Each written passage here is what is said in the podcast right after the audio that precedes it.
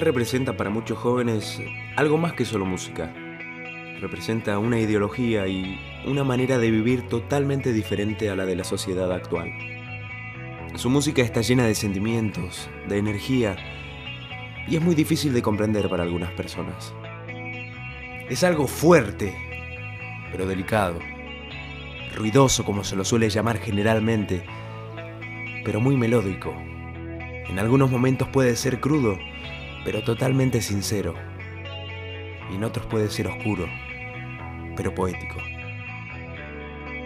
Estás escuchando Corazón de Metal, porque el heavy metal no es solo ruido.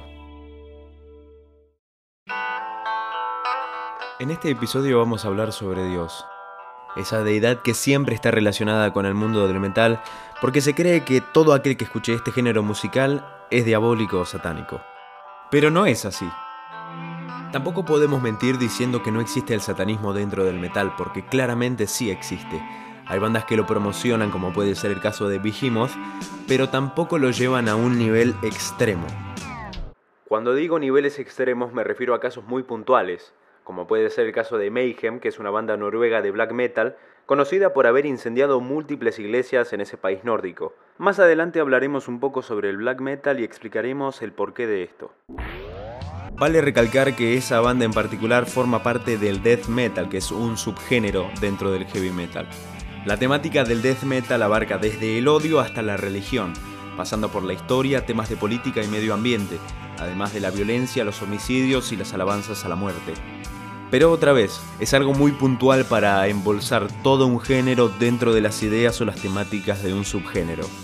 De lo que venimos a hablar hoy es sobre el metal cristiano, también conocido como Heavenly Metal o White Metal, que comprende todas las bandas de algún género del metal cuyos integrantes llevan una relación positiva y activista con el cristianismo. No es un género musical, un subgénero del metal ni un movimiento en sí, aunque sí existan movimientos relativos a él. Recordemos que cuando el rock and roll se popularizó entre los jóvenes a partir de la década de 1950, los cristianos más tradicionales y fundamentalistas no lo vieron con buenos ojos. Muchos consideraban la música como la promoción de un estilo de vida de promiscuidad sexual, sexo, drogas y rock and roll, que también se refleja en el comportamiento de muchas estrellas de rock de esa época. Dentro del metal cristiano hay un subgénero más extremista, pero para entenderlo primero tenemos que conocer qué es el black metal. Surgió a mediados de los 80 y se caracteriza por sus letras con tintes satánicos. El satanismo es utilizado conceptualmente por bandas de black metal como estandarte de protesta e inconformidad contra el cristianismo, que ha oprimido las raíces paganas y politeístas de Escandinavia. Los sentimientos que explora este subgénero van desde el odio, el pesimismo, la melancolía y principalmente la misantropía.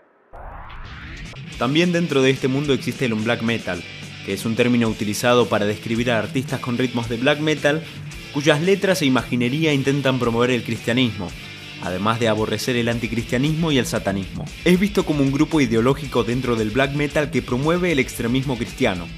Algunos artistas de un black metal escriben letras atacando explícitamente el satanismo. Este fue un tema dominante durante la mayor parte de los años 90. Ya hacia el fin de esta década los grupos comenzaron a escribir letras aparentemente filosóficas e ideológicas. A menudo incluyen las historias de conversión, salvación, luchas con la fe y citas bíblicas.